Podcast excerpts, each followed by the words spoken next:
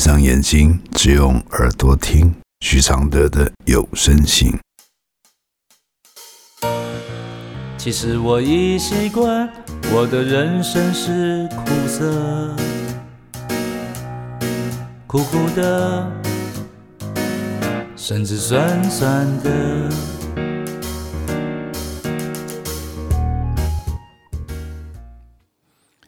第二十八封信，渴望有个温暖的家庭，为何都不可得？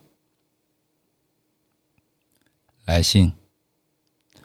我现在非常迷惘，甚至已经不知道怎么活下去。我是一个因为被前夫家暴而被法院判决离婚，带着一个四岁多的女儿独自生活的人。离婚一年了，跟女儿从安置中心出来一年了。我原以为我已经可以走出来，好好过我的新人生，殊不知。遇上一个玩一玩，我就不要我，把我弄到怀孕，坚持要我堕胎的男人。这个男人跟前夫一样，当我第一时间告诉他们我怀孕了，他们都一样要我拿掉。当初认识我的时候，他们都说要给我一个家的温暖，说能接纳我没父没母。隔代养大破碎的童年，没亲没靠没背景的人，我总是问到那最重要最关键的问题：你们的父母能接受吗？他们都回答我可以，都说他们的家庭很开朗，也可以接受了。当跟我发生关系后，我想跟他们父母见面认识，全部的回答都是。我父母跟亲戚一定没有办法接受未婚怀孕。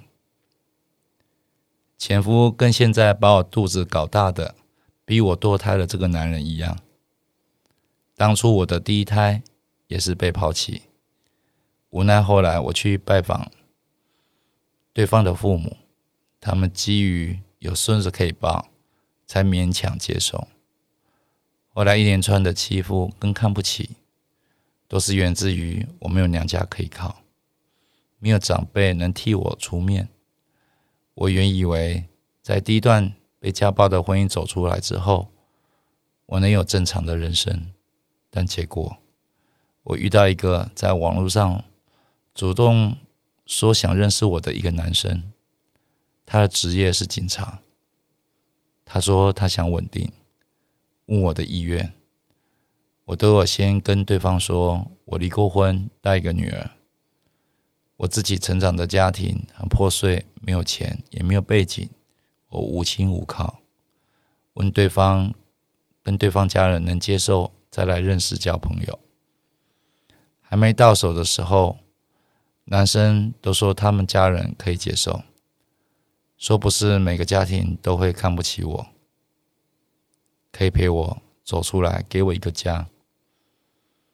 我这辈子最希望的就是有一个温暖的家庭，所以我轻易的相信了。但他们都要我堕胎。我如果真的敢杀生，我当初怀我女儿的时候我就堕胎了。我何必生下来？我是怕我若堕胎子宫会烂掉，以后再也不能生小孩了。我跟对方说，对方却回我。你没钱，你养不起，你生什么生？你又知道你拿到小孩，你会不能生？都你在说，我回对方，你能保证我堕胎的话，身体不会坏掉吗？你能保证我听你的话去堕胎，我的身体可以再生小孩吗？你为什么要玩玩我？隔一天都没有回我讯息了。我渴望有一个家。因为我从小就没有父母，父亲又家暴又外遇，母亲离婚以后，他们各自有各自的家庭，双方都不想理睬我，我就像一个孤儿，但比孤儿还惨。至少孤儿有正常的安置，但我不是，从小被堂哥、性侵夺走我的第一次。我那时候才小学三年级，我跟爷爷奶奶讲，没有人相信我，甚至回我乱讲话，说我是妓女，说我勾引堂哥。最伤我的一句是：侵犯就侵犯了，就这样啊。然后什么呢？堂哥还跟爷爷奶奶说，把我卖去当妓女赚钱。我因为这样，我交第一个男朋友的时候，我甚至觉得我很脏，因为我不是第一次了。我不知道怎么启齿我发生在我身上的事情。我从小就有严重的忧郁症，常常自杀。我总觉得我活在这个世界上是多余的，没有任何人爱我。爸爸从我小时候就不在我身边，他常年住在大陆。爸爸回来心情不好，就是打我出气。姑姑们也是，看不顺眼就嫌我，嫌我丑，还讨人厌。我从小只有爷爷把我养大，我只能对爷爷哭，爷爷会哭着陪我。更过分的是，家里的那些不正常的大人们说爷爷太疼我，他们看不惯。有一次我跌倒，脸上有一条伤，一直流血，不但没有带我去看医生，还用牙签戳我脸上的伤口。一整个下午，我脸上的疤，二十七年来都跟着我。那些不正常的大人总是对我吼骂。说我一定是勾引爷爷，爷爷才会这么照顾我。他们说小时候爷爷没有那么疼过他们。爷爷知道我被欺负，知道家里的人都不正常，曾告诉我长大后去找妈妈。但我长到十八岁的时候去找妈妈，妈妈不认我，只说当年跟爸爸那家子的仇恨、家暴、外遇等等。并告诉我，他想要有自己的人生，他还是花了很多时间才走出来，叫我不要打扰他的人生，回去找爸爸吧。我从小就常逃学、逃家到同学家，同学爸妈都不知道怎么帮我，因为当年的社服没有现在这么完善，我长时间的离家。自己独自在外生活，甚至每任男友知道我的背景如此，都跟我说，因为我的家庭背景的关系，所以我就是个神经病的样子。他们不可能娶我这种女人。我一直很幸福，很想幸福，幸福隔一天也好，很想有个人陪我拍婚纱照，而不是只是登记。我真的那么不配拥有幸福吗？我不配被疼爱吗？我只有被糟蹋的份，我根本找不到任何一个让我活下去的理由了。我的回复是：活下去靠的不是理由，也不是幸福一天就那么好，就那么卑微的理由。活下去都是有缘分在力挺的，而你一直有活下去的缘分。一般人看到你的经历是很惊恐的，很难想象这些经历要是换成是他们的人生，他们能活得比你好吗？他们对幸福还怀有希望吗？真正不配疼爱的是糟蹋爱的人。其实，双手捧上给他们的真爱，他们都看不到真爱的价值。也许有些人会劝诫你，不要再怀这么温暖的家的梦了。但只要懂得避孕，为何要放弃这个梦？缘分不是你觉得危险就能避掉。不要让孩子在你们大人还没想清楚的事里冒险，一定要避孕。绝对不要还没结婚就有孩子。其实结婚都要观察一段时间，并看看自己的经济能力和精神状态。温暖的家不一定要有孩子，更何况你已有了孩子。让你失望的这两个男人，都是被你一时吸引的。能在婚前就露出真面目是件好事。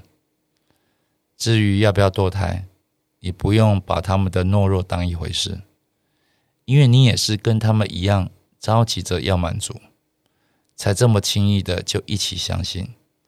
这么重大的事，你居然只是口头询问就相信？难道第一次被迫？堕胎没有学到教训，还是你渴望被当下的红粉泡泡灌醉呢？你有孩子和离过婚这个身份，对你其实是保护，否则你会更辛苦。你不是没有亲人，但血缘并不能带来家温暖的家。家的特色不是一家人相亲相爱，家应该是。即使只剩下自己，也能独立支撑出安全感。也就是说，当你一个人也不慌的时候，那你那时候的你想要的温暖的家的感觉，就会住进你心里，你才能吸引想要温暖的人过来，你才能给自己、给孩子一个家，继续奋斗。前面这两枚曾对你好的不及格者，微微微微微微笑的跟他们说拜拜吧。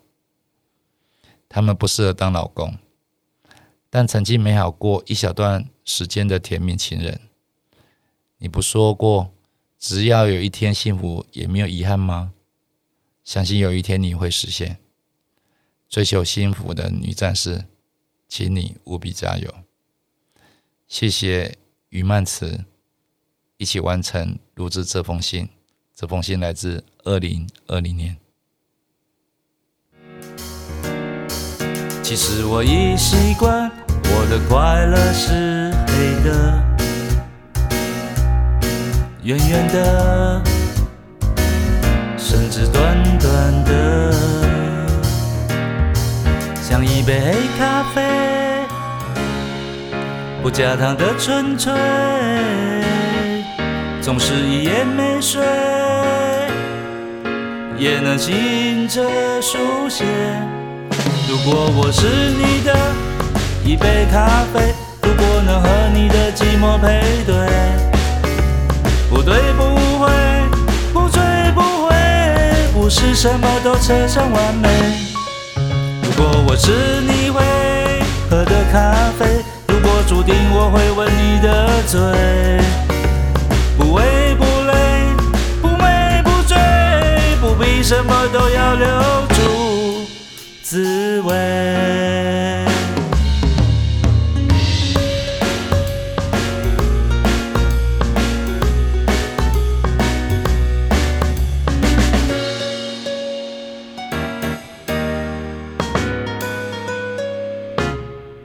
其实我已习惯，我的现在是你的，